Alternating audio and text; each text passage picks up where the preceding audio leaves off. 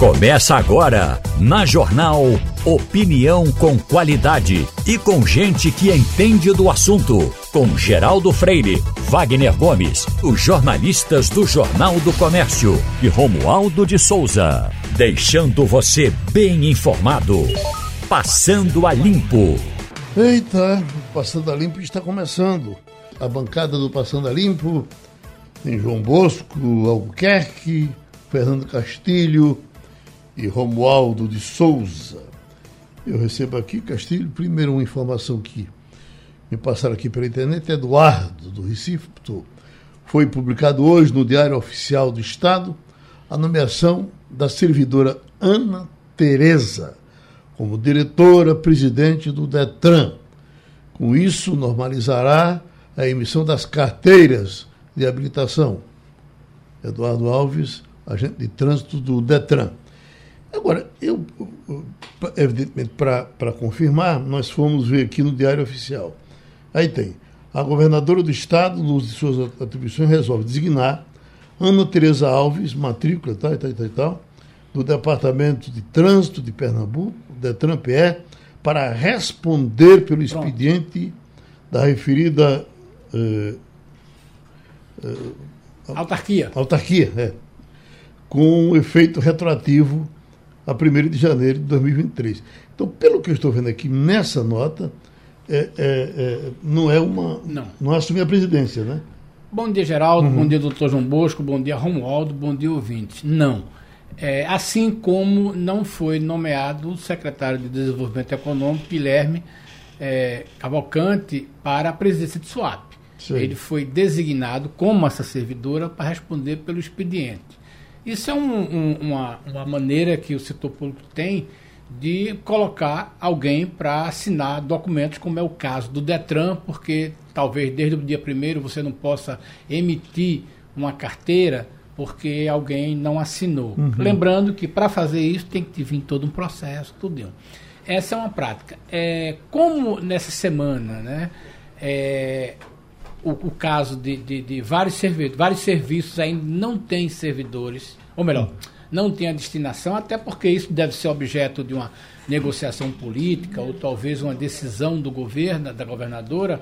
Então o sujeito responde, então isso aí. Mas é aquela história. Não quer dizer que a servidora vai ser a presidente do Detran. E ela também não pode, diz que ela não vai ser. Ela, né? é, ela pode até ser uhum. escolhida, mas é uma pessoa que certamente o Estado designa para responder isso uma uhum. pessoa que tem que ter um mínimo de confiança da governadora. Então, outros, outros uh, órgãos. Em outros órgãos acontece como isso. De, como uh, Compesa, por exemplo, ainda não. Pode ser que, por exemplo, o secretário, no caso é Almir Cirilo, uhum. esteja respondendo pela presidência. É possível até que tenha uhum. isso. Eu já sei do caso de Swap, né? Por exemplo, Coppergás, não certo. saiu ainda. Então, certamente como os diretores da administração já saíram, alguém tem que responder. Como se, a, a vida segue, né? A vida não parou. É, quando você já tem a designação, e tanto que é, o ato é retroativo. Deixa uma coisa aqui. As pessoas estão reclamando aqui da gente desde cedo, e até alguns amigos dizendo, olha, eu não estou aceitando isso. Aí pergunta, por quê? É, é, quando a gente se refere a esse pessoal que, que badernou é, lá em Brasília, a gente que são os bolsonaristas, e quando a gente, quando é, é quando foi o MST, possivelmente nós não dissemos ah, mas... lulistas. Não. Eu tenho a impressão, primeiro, o MST é, é, não, foi, não foi uma criação de Lula, o MST foi um movimento, movimento social que nasceu e tem nome. Esse aqui não tem nome, né? Esse, na verdade, o nome dele ah, acho que é esse mesmo, né? É, veja bem, por uma questão de história, né? Vamos respeitar a história, pelo menos, né? uhum. né?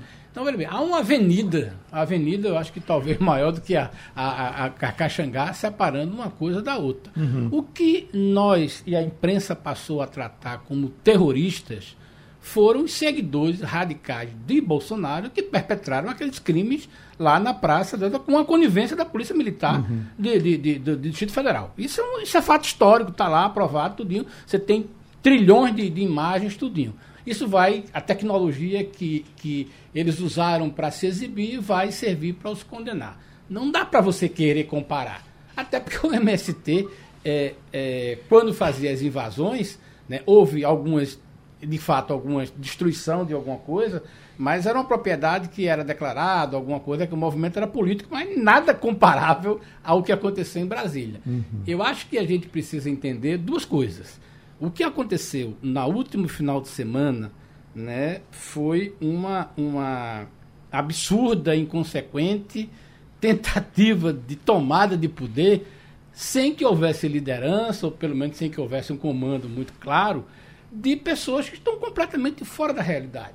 Uhum. Né? Eu até escrevo um texto hoje sobre isso e estava perguntando, Geraldo, quantas pessoas foram tiveram a chance de ser presidente do Brasil? Eu contei, 36. Uhum. Bolsonaro foi uma delas. Uhum. E aí aquela história, qual é o papel que a história está reservando para Bolsonaro? E qual é o papel que a história, a partir de, de, de domingo, reservou para Lula? Uhum. Lula hoje tem um apoio de, de classe mundial, de Biden a Putin, de Narendra Modi a, a Xi Jinping, então o mundo inteiro, porque os países entenderam que o que aconteceu no Brasil pode acontecer lá com eles. Uhum. E foi um modelo de coisa, né? Então é importante a gente observar isso. Mas é aquela história, não dá para ter outra palavra. As pessoas que foram, é, que, que perpetraram aquele crime são terroristas. A palavra é essa mesmo, os caras tentaram implantar uma coisa. É, terrorista ou é, é vândalo? Veja é, bem, não, são, não. São a, criminosos. Eu, eu até Pera consertaria bem, Castilho, acho... porque o terrorismo no Código Penal brasileiro não tem. Existia antes, de 2001 foi modificado, que era a Lei de Segurança Nacional, que caiu. Uhum. Ficou o Código Penal. O terrorismo ele entra numa norma internacional. Se fosse buscar norma internacional, sim, seria terrorismo aquele ato praticado. Por que, que é que eles tentaram? tentaram, através de grupos associados, derrubar um, um governo eleito. Uhum. Democraticamente, eu estou aqui respeitando as instituições. Certo. A lei brasileira ela foi atingida naquele momento, as instituições, tanto legislativo, judiciário. Se eu não gosto de um político, eu me candidato. Se eu não gosto da lei, eu me candidato para poder modificar a lei. E aí eles cometeram crimes, crimes diversos, voltado ao lado penal, crimes administrativo, tem muitas situações. Vândalos são sem dúvida, né? São vândalos são criminosos, uhum. sem dúvida, tá uhum. tá certo? E aí o Código Penal abraça com pena, acredito eu, de 4 a 12 anos. Uhum. Cadeia. Porque eles invadiram as instituições, querendo modificar um governo de respeitando a norma e querendo derrubar a Constituição brasileira. Doutor, você quer modificar um governo cagando, cagando em cima do quadro, não é? é. é mijando em cima da mesa. Bandidos. É. Bandidos. Olha bem, isso é uma questão de a palavra essa é bandidagem, né? As emissoras brasileiras estão tratando à luz do direito internacional, até porque talvez não tenha isso, como terroristas. Mas veja bem, o que aconteceu aquilo ali, é, é, isso é importante até depois Romualdo vai poder falar. Por exemplo, isso obriga alguns comportamentos. Né? Por exemplo, como é que vai se comportar a partir de hoje a bancada né, de oposição que apoia Bolsonaro dentro do Congresso. Vão, vão apoiar os terroristas? Vão apoiar essas pessoas? Isso é uma questão que o Romualdo pode nos ajudar. Mas veja bem, mas o que está muito claro ali foi o seguinte, foi que, primeiro, havia uma ideia, né, uma proposta insana de achar que ocupando os, os espaços do, do, edifício sede da República, você tomaria tomar. Uhum. Isso é uma coisa insana, isso é uma coisa de quem vive numa realidade paralela. Agora, quem é que construiu essa realidade paralela? Aí a gente tem um nome CPF, é Jair Bolsonaro. Não vamos ter ilusão, mas quem construiu essa realidade paralela ao longo de, da sua eleição durante quatro anos foi Jair Bolsonaro. E Eu... isso acabou, no final, dando uma força política a Lula hoje de classe mundial. Geraldo, eu teria um ponto de veja assim, eu, existe o lado democrático da situação. Você se reunir, formar grupos para democraticamente reivindicar, abrigar o MST, quando ele está fazendo a coisa democrática, é uma coisa. Uhum. Agora, eu não posso penalizar uma pessoa, e aí eu discordaria de Castilho, um, um, presidente que saiu, que está fora, como sendo culpado, porque ele democraticamente tinha o pensamento dele, tem um grupo que pensa igual a ele. Agora, esse exagero que aconteceu, aí sim, essa, essas pessoas que foram atacar as instituições, essas pessoas que foram ferir a nossa Constituição, foram sim quebrar o patrimônio nosso, patrimônio cultural. Tem pena também quanto a isso. Pena civil, inclusive para se restituam, porque o Código Penal, geral dele, precisa individualizar. E aí Castilho foi perfeito quando ele disse: olha, cada um que ali filmou, que ali documentou, que mandou para os grupos do WhatsApp, ele está identificando, individualizando quem será futuramente punido. O que deve ter de gente agora jogando celular em meio de canal, de rio, cavando buraco, enterrando, como antigamente aquelas carteiras de comunista, está acontecendo agora. Porque essas pessoas serão, sim, criminalmente processadas. Agora, isso também não é consequência daqueles discursos de Bolsonaro, claro. De, de respeito ao Supremo. Claro. Eu não me lembro de um presidente tratar as instituições no Brasil ele aí errou. como Bolsonaro tratou. Ele aí errou. Ele, ele, ele, ele deve ter dito, olha, minha gente, é assim que se faz. Aí o cara chegou e fez. Mas vamos lá, ele errou porque a lei brasileira dizia que a eleição e a urna era aquela. Ele tinha que respeitar a regra do jogo.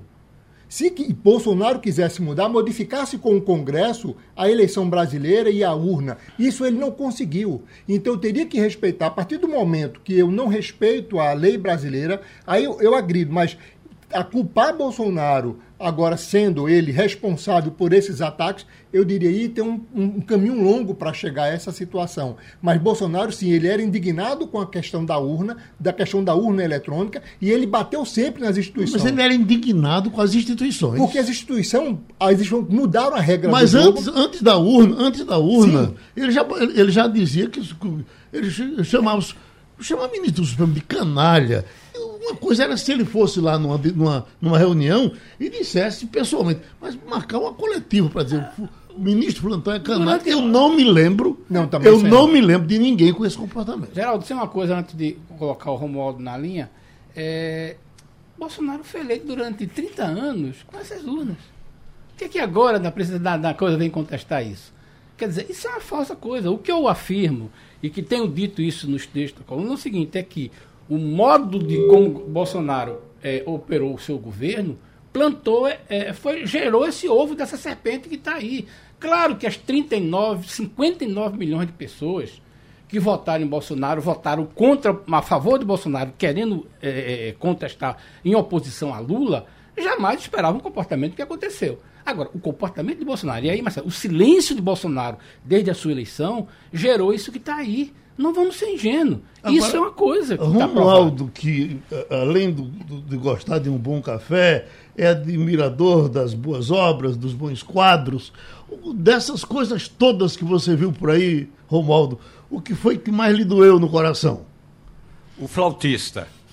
Tem lá uma obra de arte que, aliás, eu publiquei nas minhas redes sociais, no meu Instagram, Romualdo de Souza, uma obra de arte chamada O Flautista. Ela foi rebentada, cortado uma parte da flauta, cortado uma parte do olho do, do personagem. E, sinceramente, eh, eu gostaria de começar lembrando o grande poeta cearense Fausto Nilo. Ele diz: Você me dá prazer, você me dá cartaz. É tudo o que eu preciso. Jair Messias Bolsonaro não está com essa bola toda. Esses bolsonaristas foram pouco, pouco mais de 3 mil pessoas. É preciso a gente estudar não apenas é, a, o, o poder do bolsonarismo, mas a força que se dá a um Bolsonaro que não tem toda essa força. Qualquer sociólogo no primeiro semestre da faculdade concluiria que boa parte dos votos dados a Jair Messias não era para Jair Messias, era contra Luiz Inácio. O que é real. Da mesma forma que muita gente que votou em Luiz Inácio não está votando no Partido dos Trabalhadores, estava votando contra Jair Messias. Então, feita essa análise, eu vou recorrer ao general fluminense Peri Constant Bevilacqua. Ele dizia o seguinte: o grande problema da caserna é que quando a política entra por um portão, a hierarquia sai por outra. E quando a hierarquia é quebrada, nas Forças Armadas, nas Forças Policiais, no Exército, na Marinha, na Aeronáutica, na PM, no Corpo de Bombeiros, a caserna se desequilibra. Foi o que ocorreu. Havia aqui em Brasília, havia uma mobilização constante. Todo mundo sabia que ia haver alguma manifestação importante neste fim de semana e todas, todas as autoridades foram informadas um relatório da ANTT, Agência Nacional do Transporte Terrestre. é, a, a NTT ficou surpresa com a quantidade de ônibus que estava sendo fretada. Porque é o seguinte: se você está lá em Carnaíba, meu amigo, minha amiga, e aí quer fretar um ônibus, o ônibus do, do, do Didi para vir a Brasília, o Didi tem que informar a NTT a relação dos passageiros. A NTT recebeu aquela informação e informou a ABIN: ó, oh, tem muita gente, tem muitos ônibus sendo fretados para Brasília. A ABIN, que é a Agência Brasileira de Inteligência, informou ao governo federal o governo federal não tomou providências. O que disse o ministro da Justiça? São atos. É, desculpe, o ministro da Defesa. Esses atos são atos democráticos. Eu tenho até amigos do Recife e amigos aqui em Brasília que estão participando desses acampamentos. Foi, foi a partir desse acampamento, onde amigos é, de algumas é, autoridades estavam acampados, que saiu aquele, aquele movimento que caminhou dois quilômetros e meio, ou seja, 2.500 metros, a PM fazendo ali, acompanhando, e quando chega na esplanada dos ministérios, a barreira era insuficiente. Alguém tinha de montar a barreira pensando que Fausto Nilo diz que tem gente que quer e vai ter cartaz com esse tipo de manifestação, tem gente que estava a fim de quebrar a hierarquia, como, como adverte o general Bevilacqua, e tem gente que está aí, ó, muito mais para vir passear em Brasília, porque o cabra está lá no interior, em Botucatu, no interior de São Paulo, aí chega um amigo e fala, sou Zé, esse Zé é hipotético, minha gente, vamos viajar para Brasília? O Zé dá um, um, adeus na família, entra no ônibus e vem para Brasília. O Zé não sabia que ia haver esse quebra-quebra. Claro que teve um quebra-quebra organizado, mas quando a, a, o ato saiu, os manifestantes saíram, eh, do quartel-general do Exército, a polícia não estava montada para isso. É por isso que aí eu já antecipo um assunto muito importante, que o Senado Federal já tem assinaturas e ainda não pode protocolar, porque alguns dos senadores que assinaram essa, eh, esse requerimento ainda não foram empossados, para, a partir de fevereiro, montar uma CPI, criar uma comissão parlamentar de inquérito para investigar quem, quando e onde esses atos de, eh, de domingo foram organizados. Agora, esses caras fizeram um mal enorme também a Bolsonaro, né? Sim. Né? Porque Sim. Eh, pensar que isso aí vai, vai, vai, ter, vai entrar na cabeça da, da população com uma coisa de apoio, não é, é coisa de, de, de bandidos, marginais. Desequilibrado, né? Estruturados. Possivelmente o camarada de bom. Se meu presidente é desequilibrado, eu vou ser também, né?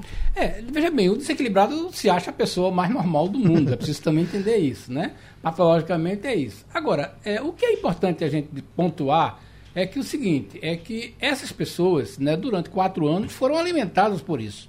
Veja bem, são pessoas que simplesmente deixaram de acompanhar o noticiário, Pessoas que passaram a conviver dentro de uma bolha que a gente chama digitalmente, pessoas que se alimentavam disso, que adquiriram convicção disso e que atribuíam a Jair Messias Bolsonaro o Messias que certamente a mãe dele achou que colocou em homenagem ao filho do, do, do, do, do criador. Deixa né? eu, por gentileza, Castilho, essa manchete ali.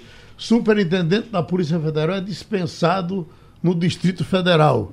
Nesse caso. É Romualdo que você Nesse caso, Romualdo, é, é, isso aí é uma admissão de alguém do governo federal. Não é, não é diretamente, não é de Brasília, não. Aí já é uma ação do governo federal? Na verdade, o interventor do Distrito Federal, que é, é foi nomeado pelo presidente Lula, ele é o segundo na hierarquia do Ministério da Justiça. Uhum. Paulo Capelli, ele foi nomeado pelo presidente, ó, tome conta durante até o final deste mês da segurança pública no Distrito Federal. No caso específico desse delegado da Polícia Federal, que, que está é, na superintendência do Distrito Federal, ele tem uma responsabilidade sobre a segurança pública aqui em Brasília. Por isso mesmo ele foi dispensado. Na verdade, foi trocado. Troca de comando, isso aí não, não, é, não altera uhum. É, o humor Sim. nem dos manifestantes, nem da segurança pública em Brasília. O que a gente quer é que Capelli faça o que tem de ser feito. O que é que tem de ser feito? Tem um comando na Polícia Militar do Distrito Federal, que esse comando tem de ser chamado juntamente com o comando da Polícia Civil, juntamente com o comando da polícia, eh, do Corpo de Bombeiro Militar. E uma aí bota as cartas uma à mesa. Uma pergunta que estão me pedindo para lhe fazer há algum tempo é se já tem mais ou menos uma estimativa de, de, dos prejuízos E são, porque muita gente, eu vi aqui um dizendo um 110 mil. Não. Mas só isso? Não. Mas 110 mil é com relação a um, uma parte lá do prédio, não. né? É. Aí você tem, parece, 4 milhões, de um, 3 milhões. De, de, de, essa soma já, já dá para ter uma ideia de quando somar tudo, quanto é que vai dar, Romualdo? Sobre obras de arte, ainda não. Uhum. Agora, eh, o, primeiro, o maior estrago, e esse é o maior prejuízo ao bolso do contribuinte, portanto, você que nos escuta agora na Rádio Jornal, são 9h23, você vai pagar, vai ajudar a pagar o que os manifestantes fizeram. O maior prejuízo é o prejuízo da destruição total, total do auditório onde ocorrem as sessões de julgamento no Supremo Tribunal Federal. Tem uma mesa grande, onde ficam a presidente, hoje uma presidente, à sua esquerda uma secretária e à sua direita o procurador-geral da República, e dos lados cinco cadeiras, dos 11 ministros com a presidente. em frente tem um púlpito ou um lugar onde o advogado de defesa e de acusação se posicionam. Atrás desse advogado ficam 30 cadeiras que são aquela, os que foram sendo colocados dentro do processo. Amicus curi, se não, me, se não me a memória do meu latim decorado enquanto tomava uma garrafa de vodka. À direita e à esquerda é onde ficam a, a, as pessoas que estão acompanhando o, as audiências. Tudo isso foi quebrado e ontem a ministra presidente do Supremo Tribunal Federal, Rosa Weber, disse que tudo isso vai ser reconstituído e vai ser reformado até o final deste mês, porque no dia 1 é. de fevereiro tem sessão de abertura do ano Geral. judiciário. Eu, Significa eu tô, eu tô que vai ter relatório. que correr, não tem como fazer licitação, Geraldo. Hum, eu estou com o relatório aqui em mãos, agora está tá, tá claro aqui. Ó. Prejuízo no Distrito Federal levará dias para ser calculado. É e só no Senado deve passar dos 3 milhões. A, a, primeira informação que saiu ontem é que é, ficaria em torno de 5 milhões. Uhum. Tanto que algumas instituições, por exemplo, ontem eu recebi um e-mail da Associação da, dos Mineradoras, que é liderada pelo ministro, ex-ministro Raul Jugman, é, fazendo uma contribuição, uma doação a, a, ao GDF de um milhão de reais. Certamente acontecerão outras uhum. doações, isso é uma coisa que está sendo esperada. É, o que eu acho que, que ficou muito claro aí nesse negócio que o Romualdo está falando é o seguinte: é, primeiro, é a dor que você sente ao ver a destruição de obras, né? Que, então, porque veja bem, nada do que está no Congresso, no STF e, e no Palácio do Campo das Pesquisas não tem uma história. Uhum. Por exemplo, a semana passada a gente comentava aqui de uma tapeçaria de, de Cavalcante que foi colocada num lugar em que levava muito sol que vai precisar ser restaurada, no Palácio uhum. da Alvorada. Mas tem outras coisas. Então, veja bem, o que aconteceu ali foi uma barbárie, essa situação. É. Então, a questão é financeira, acho que, até porque o, o, decreto permite que você gaste isso sem licitação, mas é aquela história. É, vamos restaurar a história, colocar no lugar. Aí eu acho importante duas coisas que Romualdo falou aí. Primeiro, o gabinete do presidente foi salvo porque é, é, é praxe você ter uma segurança adicional de um, movimento e sair, você ter uma sala blindada, essa uhum. coisa tudinho. Mas a decisão da ministra Rosa Weber de ontem levar os governadores para mostrar, para ter ideia, e a decisão dela, dia 1 de fevereiro, se não me engano, é isso, Romualdo, nós isso. vamos reabrir a sessão física aqui nesse prédio. Uhum. É uma demonstração de afirmação. Como a gente viu de Arthur Lira querendo dizer o seguinte, olha, Arthur Lira, o gabinete dele foi para dizer, nós vamos fazer, haja reuniões. Uhum. Eu acho que essa é uma coisa importante para dizer o seguinte. Eu acredito, Geraldo, eu não sei se os colegas aqui disseram o seguinte: em nenhum momento a democracia brasileira teve em risco. Você não vai distribuir, destruir a democracia brasileira com, com destruindo, destruindo três uhum. edifícios. Mas eu acho que a partir desse passo ela ficou muito mais forte. Deixa eu pedir o comercial para gente voltar daqui a pouquinho passando a limpo. Essa confusão que está sendo criada com o salário mínimo tem aqui a informação: o salário mínimo pode ser reajustado para 1.320 só em maio. Defende equipe econômica. É, é, eu, eu, eu tenho. Se eu pudesse, eu pagava tudo antecipado. Né? Eu, eu já paguei o, o, o, o cara que me ajuda lá na, na, em aldeia, eu já paguei o salário mínimo dele, o salário. Você vai receber o primeiro salário mínimo e, e, e paguei 1.320. Tá certo? Certo. Ele já recebeu o mês de, de janeiro. E só iria receber em fevereiro. Só iria Você- receber você- em fevereiro. Você antecipou. Exato, eu antecipei. É, de vez em quando eu faço isso com ele, às vezes ele até esquece que eu paguei. Peraí. Veja, então, ah, o que está.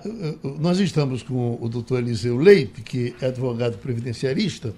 Na verdade, quando, eu- quando se diz aqui salário mínimo pode ser reajustado eh, só em maio. Mas isso não, não, me, não me transporta para o passado, para o salário de 1.212. Não é isso que o doutor Bosco está, me Isso, parece, dizendo isso, aqui. isso. Não, não seria 1.212.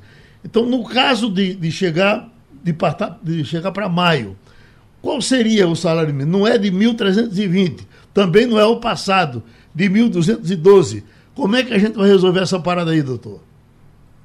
Olá, Geraldo. Olá. Bom dia, bom dia, meus companheiros de bancada. Bom dia também a todos os ouvintes. Geraldo, que confusão, né? Essa questão do salário mínimo.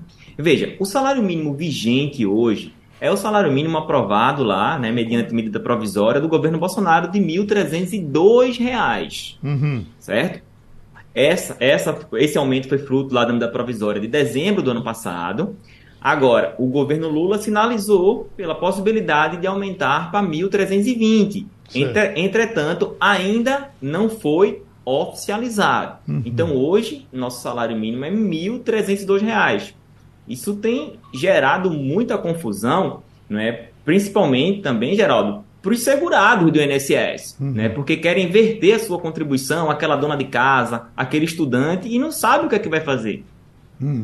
Poderemos então ficar com o salário para o, o- privado e, e o, e o do INSS receber outro até, até maio? Por exemplo, eu Não, não. eu não vou mais recuar do salário que eu já paguei, tá certo? Inclusive, eu também já fiz isso que você fez. Eu já, eu já paguei salários em 1.320, né? E também não vou recuar. Mas, assim, para fins legais, é 1.302. O que, que tem acontecido né, com essa notícia de 1.320? Muitos segurados, aqueles que pagam, não sei se você lembra, lembra aquele carnezinho laranja que Certo. as pessoas pagavam no INSS? Uhum. Aquilo ainda existe, apesar das pessoas pagarem hoje é, muito, virtualmente pelo site do INSS, né, que é, vai para o site da Receita Federal. Se você colocar, eu acabei de fazer o teste, se você colocar 1.320, ele não passa, porque você pode contribuir com. A dona de casa pode contribuir com 11% do salário mínimo. Então, se você colocar lá 1.320, ele não passa. O que é interessante é se você colocar 1.302, ele também não passa. Uhum. Vejam, nenhum site da Receita Federal ainda está atualizado nesse aspecto. Uhum. A Doutor minha orientação, Geraldo, Uhum. é que o seguinte: todas as competências de pagamento do mês de janeiro, elas só vencem em fevereiro, Uhum. tá? Então, por hora, né, os segurados, aqueles que pagam a contribuição do INSS, né, eles devem esperar, porque, por exemplo, eles só vão pagar essa competência em janeiro até eles podem pagar até 15 de fevereiro. Uhum. Então eles podem ficar tranquilos por enquanto. Eles não precisam correr e pagar já agora. Para aqueles, por exemplo, contribuintes individuais, a mesma coisa. Para o MEI, a mesma coisa. Para os empregados domésticos, vai vencer quando? Dia 7, né? Quem paga aquele é social. Vai vencer dia 7 de fevereiro.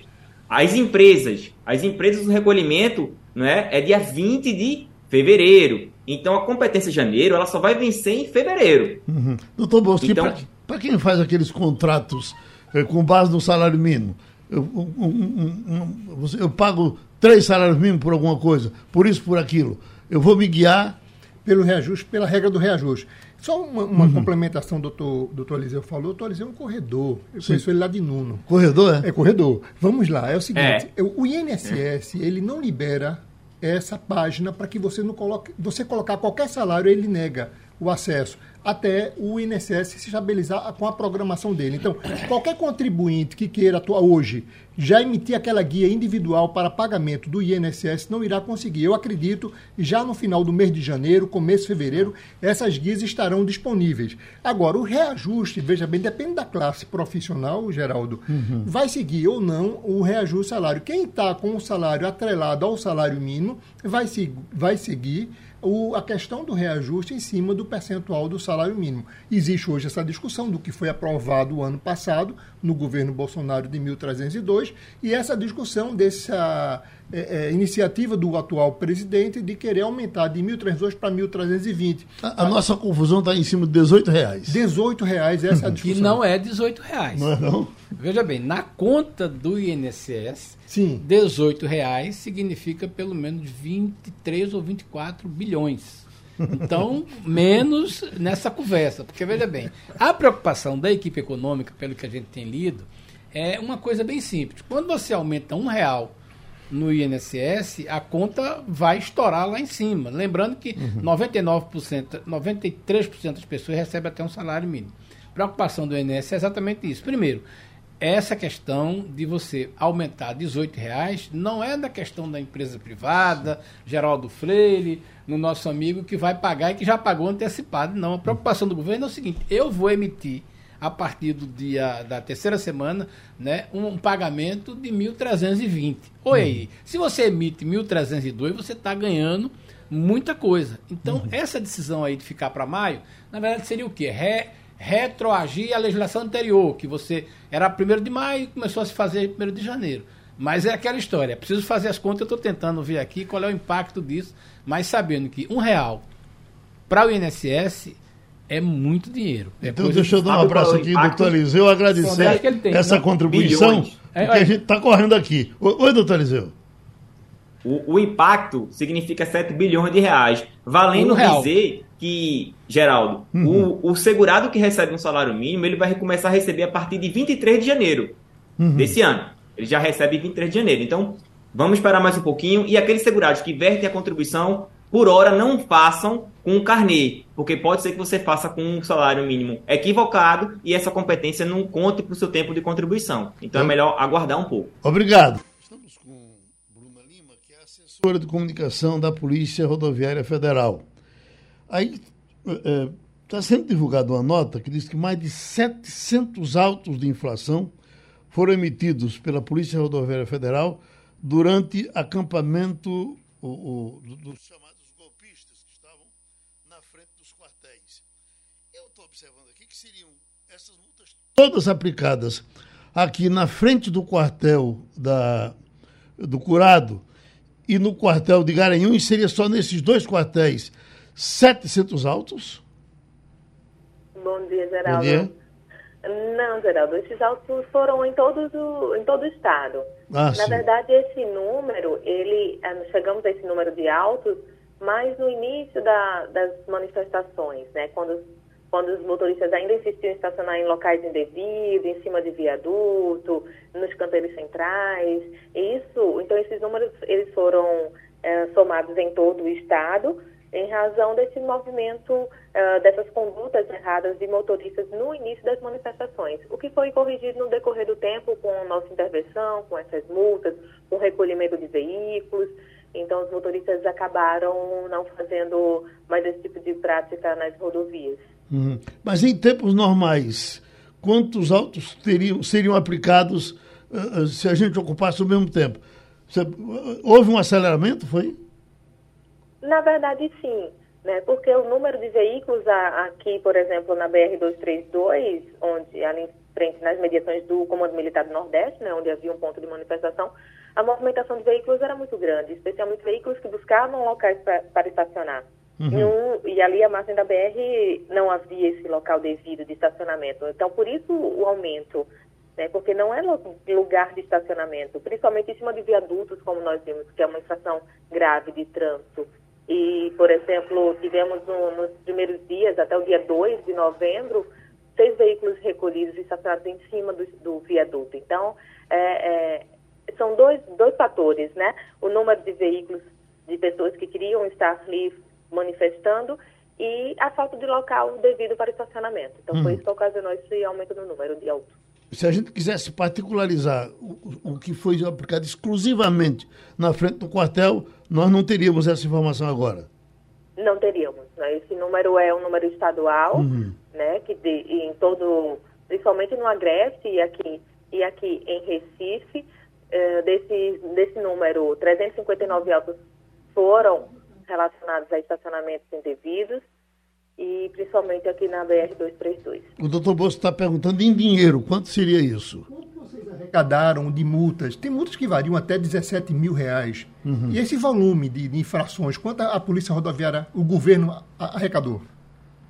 Esse número eu não tenho, eu não tenho como te informar, porque são multas diversas, são multas uh, graves, gravíssimas, e também tem essas multas é, que atendem ao artigo do Código de Trânsito 253, que são uhum. multas de maior valor, né, que elas são analisadas, elas são revistas, o Ministério Público envolvido, tem todo um trâmite e essas multas elas dizem respeito a perturbar a circulação dos demais veículos nas rodovias. Então, identificamos alguns veículos que participaram ativamente dos bloqueios e esses veículos eles foram identificados, autuados e esse trâmite ele prosseguiu uh, para sabermos em que nível né, de multa, que essa multa varia de 5 mil a 17 mil reais, a depender da, da conduta do motorista.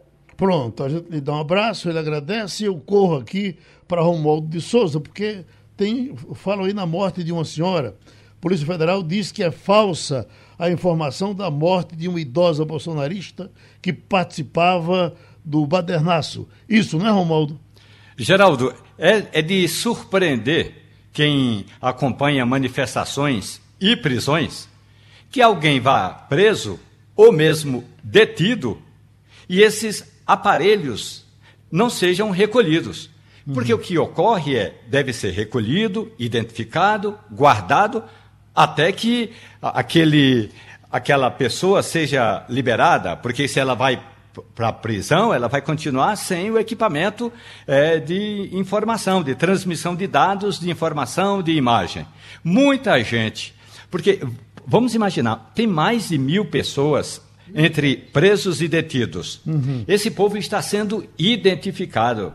A Polícia Civil do Distrito Federal está fazendo toda a perícia. Tem uma parte da, da Polícia Civil que está ajudando na perícia no, no, Supremo Tribunal Federal, na Praça dos Três Poderes, no Palácio do Planalto e no Congresso Nacional. Depois, ainda tem de fazer a identificação, aquela datiloscopia datiloscopia é, do preso. Então demora um tanto, Geraldo. Uhum. O que significa dizer que tem muita gente que ainda não foi identificada. E muitas foram levadas para dentro ou do, do, estádio, eh, desculpe, do ginásio da Polícia Federal ou para o cárcere eh, da Polícia Civil. E aí uma pessoa postou nas redes sociais dizendo que dona Fulana tinha sido morta e tem até a, a, a, velhinha passando mal. Na verdade, aquela imagem é de outro episódio, de outra situação e que, segundo a Polícia Federal, não tem nada a ver com esses as pessoas que foram presas agora nessas manifestações. Também tem um desmentido para uh, eh, essa coisa de que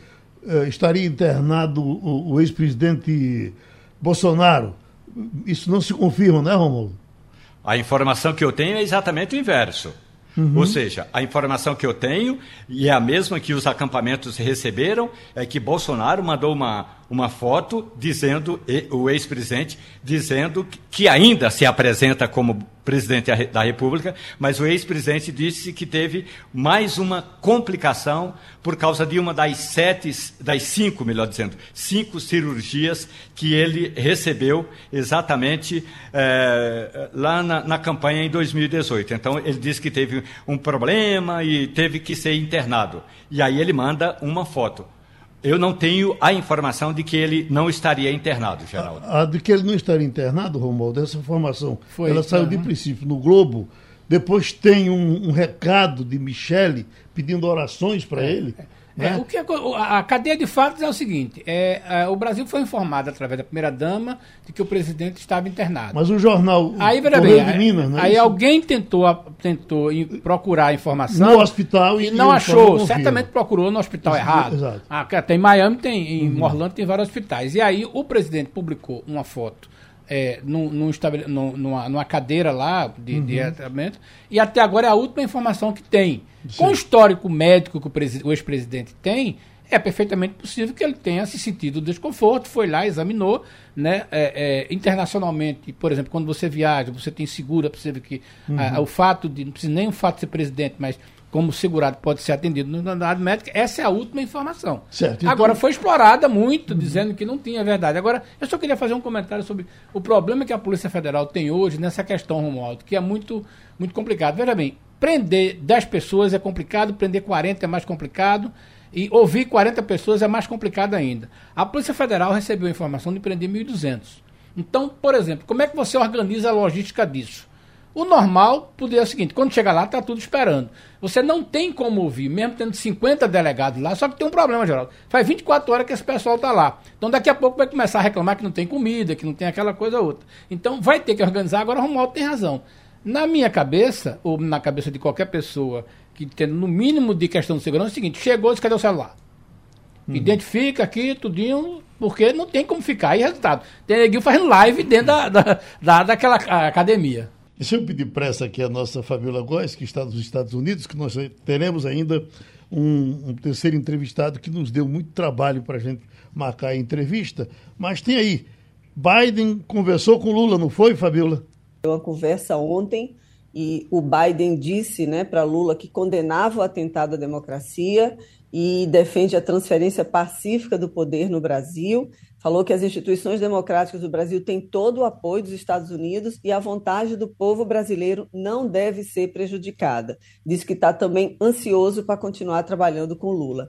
Então, foi uma conversa de um telefone, foi uma conversa rápida. O Biden aproveitou para poder convidar o presidente Lula para vir aqui até os Estados Unidos agora no início de fevereiro. Né, já tinha notícia de que o presidente Lula iria para a Argentina primeiro, né, como fazem todos os, quase todos os chefes de Estado. O Bolsonaro não fez isso, mas geralmente é a primeira visita para a Argentina.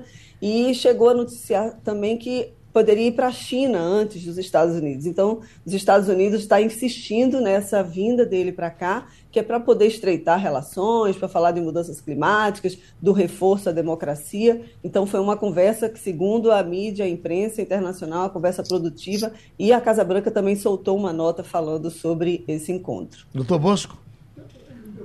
Com a questão diplomática do Brasil. Washington é a central, é uma das capitais mais importantes do Brasil ou dos Estados Unidos. É, e aí como é que fica essa troca de, de, de embaixadores, de, de, do corpo diplomático? Porque eu entendo que o Washington é, é, o braço direito da diplomacia brasileira nessa negociação com o mundo, ali também com Nova York, com toda a ONU, com toda essa equipe.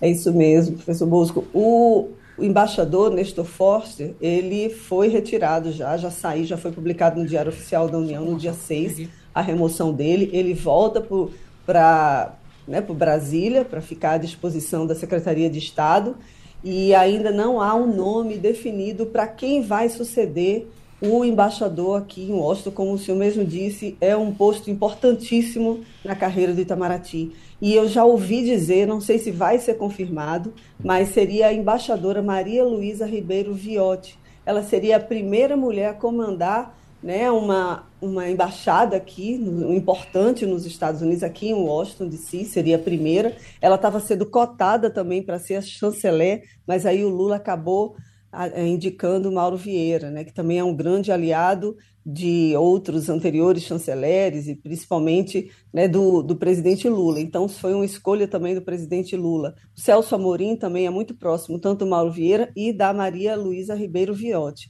É, ele optou, o Lula também optou por, por indicar uma mulher para a Secretaria-Geral do Itamaraty. Isso está sendo muito celebrado também, porque é a primeira mulher a ocupar um cargo de secretária-geral no Itamaraty, que é a embaixadora Maria Laura da Rocha. Então vai ter mudança, sim. Já mudou a cônsul-geral lá do, de, de Nova York e outras embaixadas também em Israel. Então vai haver uma troca, é natural quando troca o presidente a troca desses principais postos. Só que demora um pouco, viu? É, essa, esse nome ainda tem que ser indicado né, para o Senado, tem que ter aprovação. Os Estados Unidos também têm que receber o Agriman, que é um documento oficial que se fala quando a aprovação né, para o nome da pessoa vir para cá. Então isso demora alguns meses, mas certamente isso vai ser é, acelerado porque é um posto importantíssimo no, na diplomacia brasileira. Oi, Castilho.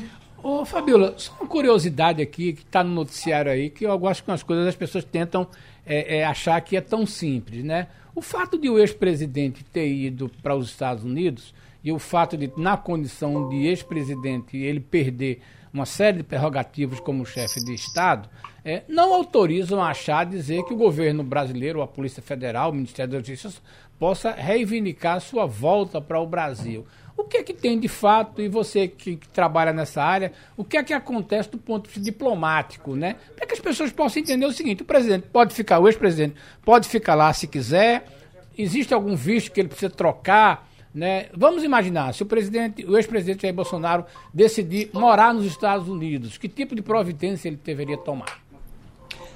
Castilho, excelente pergunta. O Bolsonaro ele entrou com o visto A1, que é um visto diplomático, ele entrou como, né, como chefe de Estado, apesar de, né, logo em seguida, dois dias depois, o presidente Lula ter tomado posse.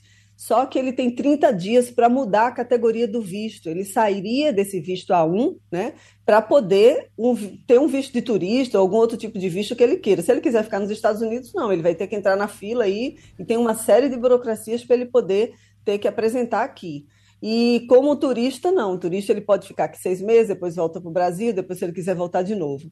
Mas o fato é que já houve essa interpelação para o Departamento de Estado norte-americano, né? o assessor o Ned Price ele já disse que esse é o padrão. Agora, o que está tendo aqui é uma pressão muito grande de deputados, de parlamentares que são do Partido Democrata, o partido do presidente Joe Biden. Essa é uma ala mais progressista, eles são mais radicais e querem que o, o Bolsonaro saia, que deixe a Flórida, que a Flórida deixe de abrigar Bolsonaro. Se fala né, de deportação, é um nome, né, um termo técnico usado para as pessoas que entram aqui legalmente e precisam ser deportados de volta para o país de origem ou para algum outro país.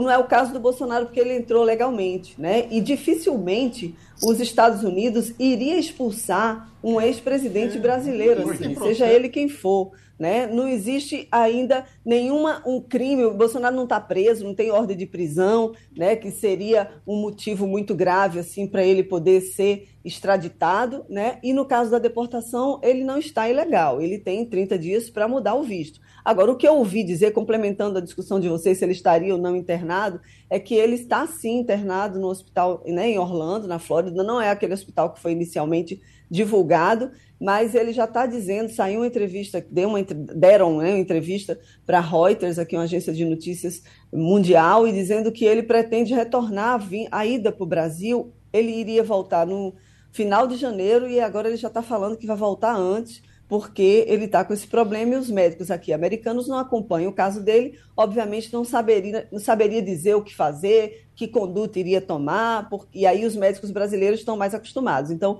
ele está planejando é voltar antes da, do prazo que ele tinha dado inicialmente. Agora, a situação dele não é legal, e eu acredito que dificilmente os Estados Unidos iriam expulsá-lo dessa maneira, mesmo tendo pedido né, com de alguns, uns cinco deputados, democratas querendo que ele saia daqui dos Estados Unidos. Fica ruim também para os Estados Unidos, né? Ok, Fabiola, uh, vamos uh, parando com você hoje, dando um abraço grande e partindo para o coronel José Vicente, que vai conversar com a gente sobre segurança pública. E, e, e uh, trazendo o Romualdo para a questão, Romualdo, porque quando eu li aqui na, na, na imprensa de que a, a, a primeira ex-primeira-dama Michele estava pedindo orações para Bolsonaro, eu fiquei pensando, pô, ninguém pede orações para quem está com dor de dente, né? Seria uma coisa mais séria. Mas é, é, é, as informações são só essas, de que é um internamento por conta de, um, de alguma coisa que está errada lá no intestino do presidente. É isso, Romualdo? Pois é, coronel. Bom dia para o senhor. Não, ele não ah, chegou. Ele vai chegar ainda. Eu só tô, eu aproveitei você para dar tempo a gente entrar em contato com ele aqui do outro lado. Ah, ah, perfeito, Geraldo. Uhum. Tem um detalhe importante. Ontem houve, é, numa, num templo aqui em Brasília, uma, eu não, uma, um momento de oração, vamos usar essa palavra, um momento de oração coordenado pela equipe da futura senadora, que diz o seguinte: é importante a gente rezar pelo Brasil rezar pelo presidente Jair Bolsonaro e rezar pelos aliados do presidente da República, é o que diz o comunicado de Damares Alves, futura senadora. Nesse mesmo comunicado, que é um pedido de oração, diz o seguinte: quem não puder ir às 19 horas, hora de Brasília, parecia que estavam marcando a hora da voz do Brasil. Às 19 horas, nós vamos fazer uma corrente de oração, o que é muito importante. Uma corrente de oração é sempre importante para qualquer pessoa.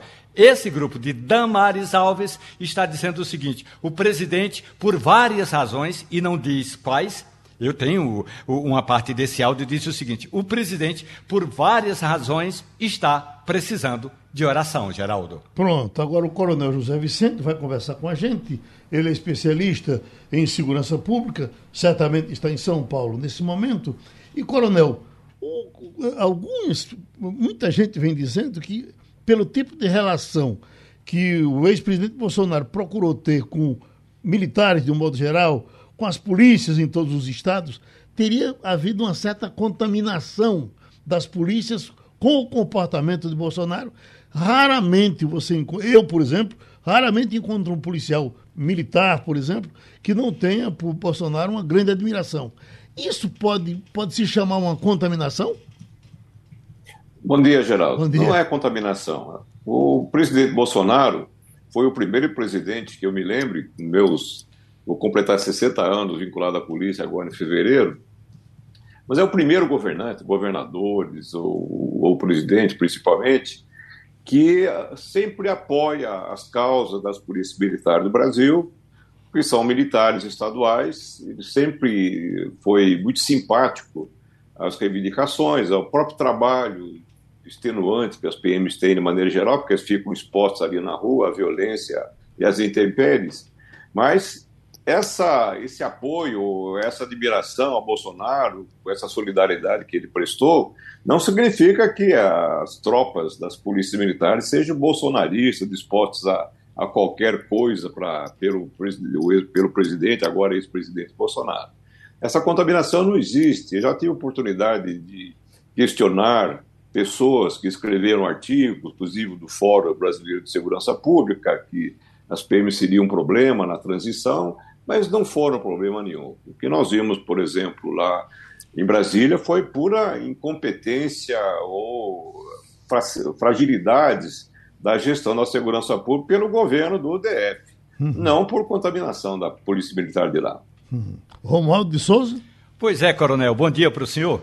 Eu queria fazer duas perguntas. Primeiro, coronel, o senhor acredita, o senhor avalia que está havendo uma quebra de hierarquia nas forças auxiliares. E a outra questão, coronel, muita gente fala, e essa foi uma das causas que fortaleceram o nome de Jair Bolsonaro dentro da caserna, é que a formação dos policiais nas academias, eu particularmente divirjo porque já dei aula em academia e sei que não é bem assim, mas tá. O conceito normal é, o conceito comum é, nas academias, as, a formação dos policiais é muito mais desculpe a expressão popular, para a porrada do que para os valores humanos, para os direitos humanos, para vamos ver no que vai dar do que em respeito à Constituição. Eu gostaria de ouvir suas eh, considerações a respeito da formação da tropa e com relação a essa quebra de hierarquia, coronel.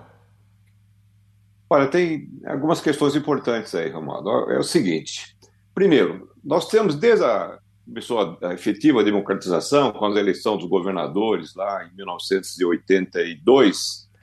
Eu participei da campanha, eu era capitão ainda do, do então candidato Franco Montoro, mas nós tivemos Franco Montoro, tivemos Tancredo Neves lá em Minas Gerais, o Richa no Paraná, Brizola no Rio de Janeiro.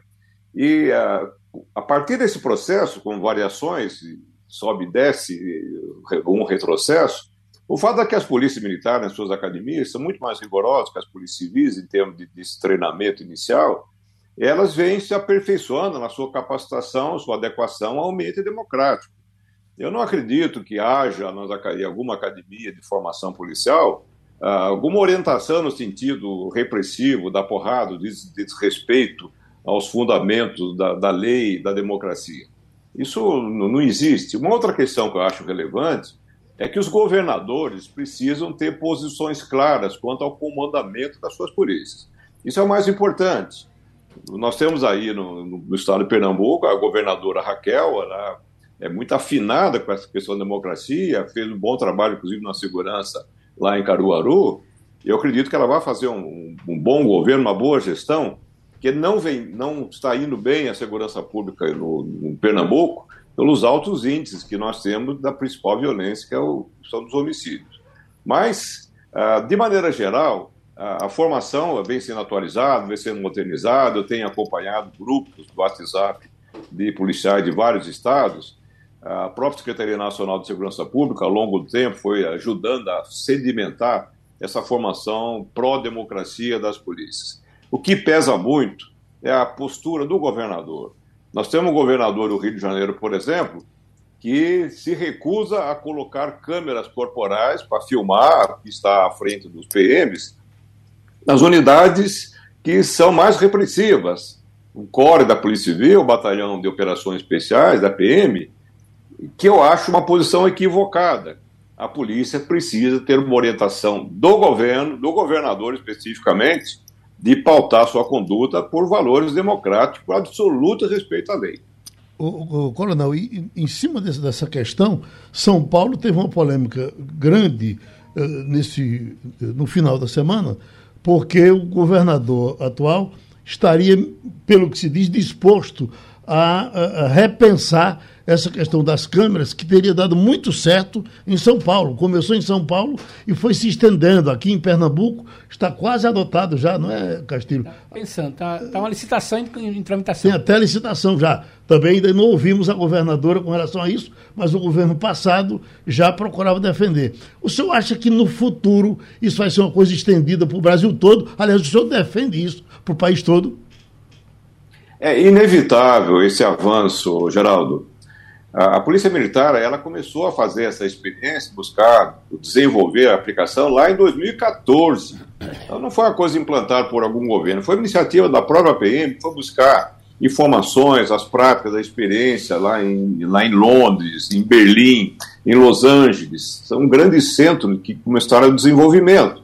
E a partir daí a PM desenvolveu especificações e hoje ela tem o melhor modelo do mundo. Pelo que conta a polícia da Escócia recentemente, veio copiar o modelo, veio conhecer o, copiado, o modelo aqui da PM de São Paulo e está levando para a Escócia, que acha superior ao modelo de Câmara da, da Inglaterra, de maneira uhum. geral, principalmente da Polícia de Londres. Ah, esse é um avanço extraordinário, porque com a câmera no peito, o policial tem ah, algumas vantagens importantes. Não vai ser questionado a, a boa atuação do policial, que costuma, costumeiramente acontece. O bandido, quando é preso, relata na audiência de custódia ao juiz que ele foi maltratado pelo policial. Ele fica ali acusando o policial pela sua prisão. E as, as imagens vão ajudar a defender o PM. Bandidos que estão cometendo crime, essas evidências vão servir para acelerar o julgamento e a condenação deles.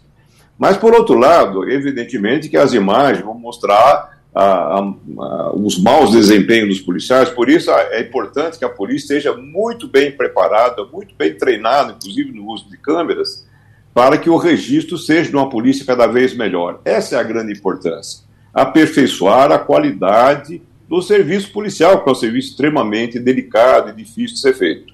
Ele, a Câmara trabalha a favor da polícia, a favor da sociedade, é um, um índice de transparência, já que é um requisito constitucional, que nenhum serviço público tem. A transparência total de quem está na ponta da linha no serviço público.